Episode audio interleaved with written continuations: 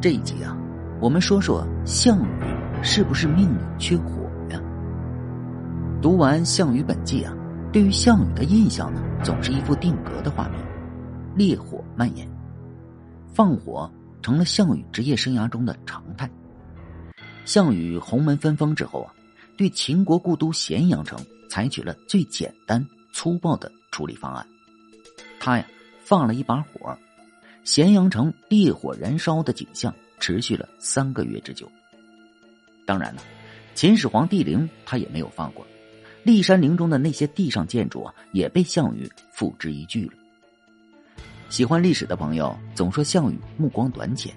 不知道建都关中成就一番帝业。实际上啊，笔者觉得呀，项羽绝对有建立帝业的宏愿，只是啊，他当初不得不选择放弃关中，将关中呢让给了章邯、司马欣、董翳这三个秦朝的降将。事实上，当时的任何一路诸侯都不愿意看到有人独吞关中的局面。因为啊，那就意味着一个新的秦国的崛起。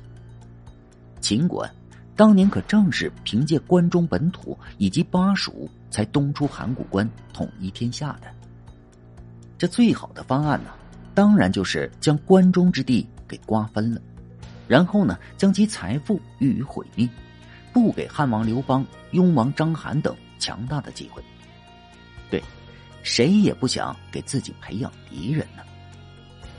项羽后来啊，也确实是这样做的，不仅烧了咸阳城，而且将秦国多年积攒下来的财富全部的打包带走，以暴发户的姿态回到了自己的老家彭城。从这个维度来看的话，项羽不选择定都关中，纯属是无奈之举。再说，他在西安还坑杀了二十万秦军降卒呢，已经在关中失去了战力的根本了。但你不能不说呀，项羽就没有建立帝业的想法。从他当时在鸿门分封的方案中就能够看出来，项羽为什么要将齐王田世喜封为胶东王？他就是想在齐国制造内乱，然后呢，自己再将手伸向齐国，继而啊吞并整个齐国。而且啊，他还将整个韩国故地以及魏国东部的大部分优质土地都据为了己有。就是想对关中形成钳制之势，阻挡关中那几个王将来可能的东出。可能你会说呀，项羽大搞分封，这是在开历史的倒车，根本就没有建立帝业的想法。哼，那你说那些诸侯将军们为什么要跟着他入关呢？不就是想在项羽的主持下打破既有的秩序，然后自己分得一杯羹，成为王侯吗？按当时的情境啊，项羽也只能这么做，因为啊，他的储军力量有限呢。他要是敢独吞天下，分分钟就会受到诸侯联军的围攻，包括刘邦。你看呢，他在自己的西楚国可是没搞任何分封啊。说实话，项羽以一个楚国将军的身份，能为自己争取到那么多的好处，并建立了自己的西楚国，成为了西楚霸王。已经很不错了。他从楚国出发时啊，只是楚怀王手底下的一名将军；归来时呢，已经是威震四海的西楚霸王，绝对算是巨大的成功了。此后呢，他只需纵横捭阖，将各路诸侯一一的收拾，建立帝业也是非常有可能的。但关中于天下的战略格局中啊，确实是一块战略要地。而且啊，是所谓的经济中心，只要立足在那里，就可以吊打各路诸侯，钳制整个天下。但项羽在关中滥杀无辜，大肆放火，完全将自己啊推向了整个秦人的对立面。你将秦王子婴等嬴氏宗室杀掉，将秦宫中的宝贝据为己有，也就算了，因为这些东西啊和老百姓呢本来就没什么关联。但你将毁灭无限扩大化，就没必要了吧？直接的将自己推到了整个秦人的对立面，即使你将来建立帝业了，还怎么有效的统治这片土地呢？项羽呀，根本就没有认真考虑过这些问题，总之啊，项羽的一把火彻底让他失掉了秦人的心，失去了建立帝业的可能。此后啊，项羽还将继续的干这种蠢事儿。帝国的局面呢，果然如项羽所料，田荣杀掉原齐王田氏，并赶走了项羽所立的齐王田都，杀了冀北王田安，然后自立为齐王。项羽啊，早就等着齐国内乱，田荣挑战自己的权威呢，所以啊，他果断的对齐国用兵。再说，齐国呀，就在自己的家门口，一个统一的齐国。绝对是对自己西楚国的巨大威胁，项羽必须出兵啊！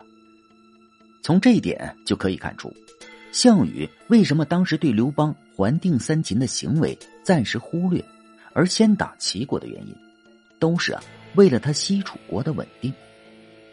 汉二年冬，项羽在城阳大破齐王田荣军，田荣战败后被乱民所杀。在大局已定的情况下。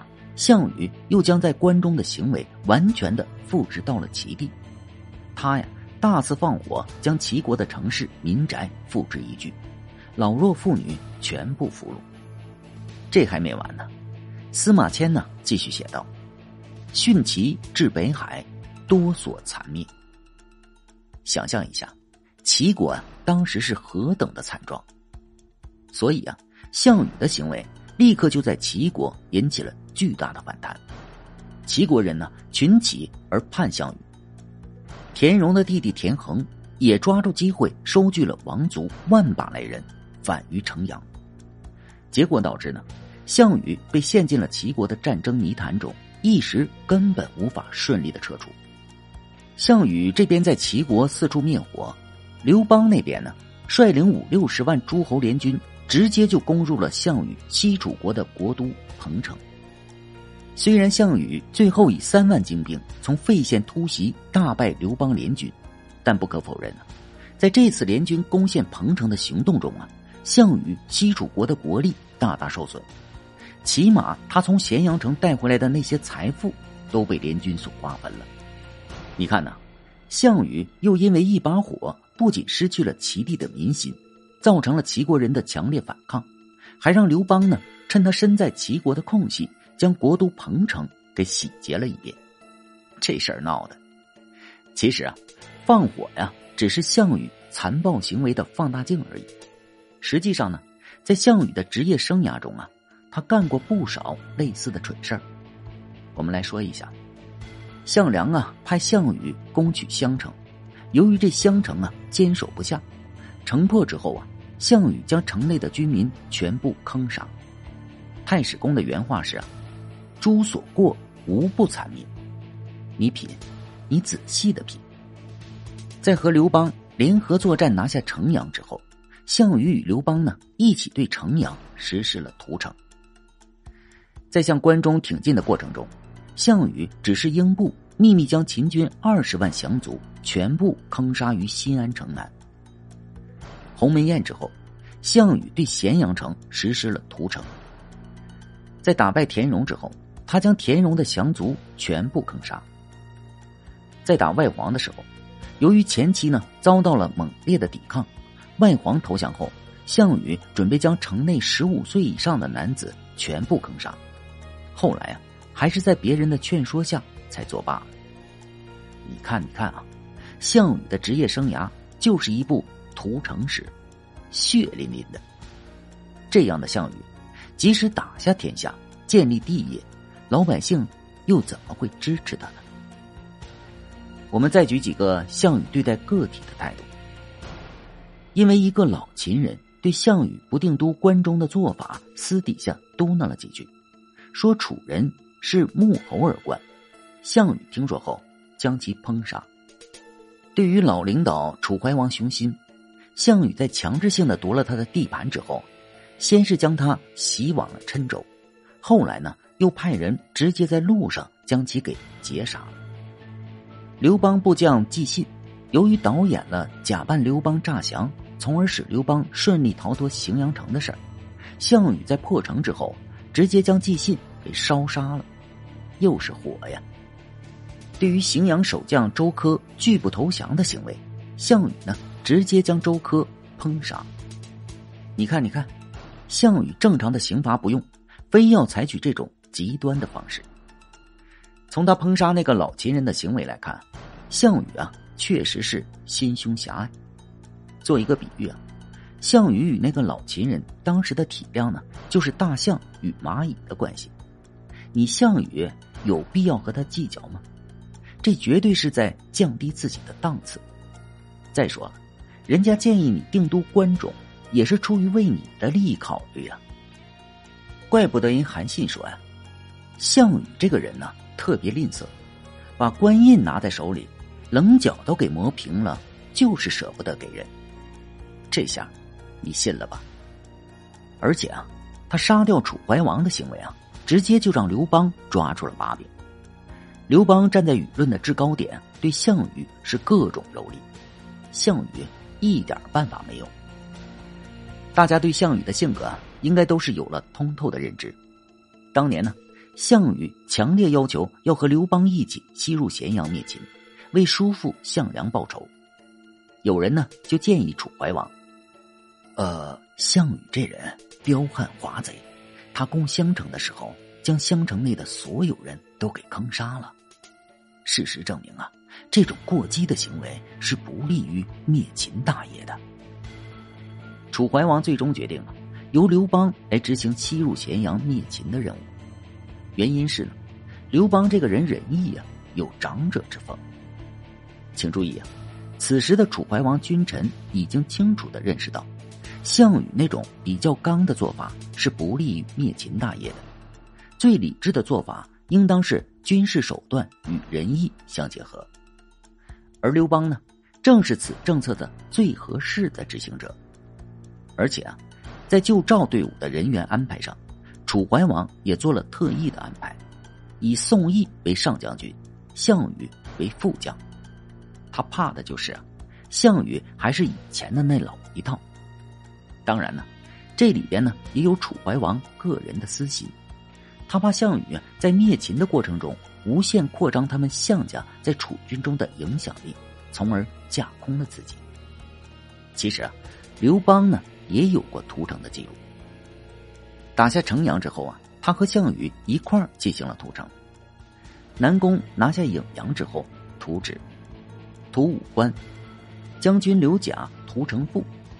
汉军在垓下围剿项羽之后，由于鲁城坚守不降。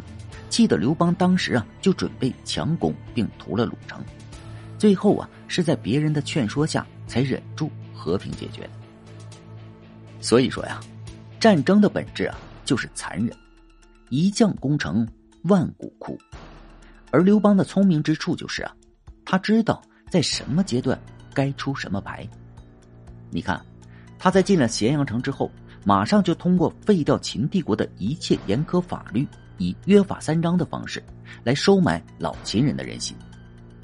楚怀王不是说了吗？先入关中者为王。刘邦在进城的那一刻，就已经开始经营自己的羽。他要做真正的关中王。这个呀，也是他后来能够成功还定三秦的民意基础。老秦人都支持他嘛。反观项羽呢，他实在是刻意给自己带上了残暴的标签。最终是与江山渐行渐远，能怪谁呢？好，感谢您收听本集故事。如果喜欢部落，请点击关注和订阅吧。感谢您支持部落，谢谢。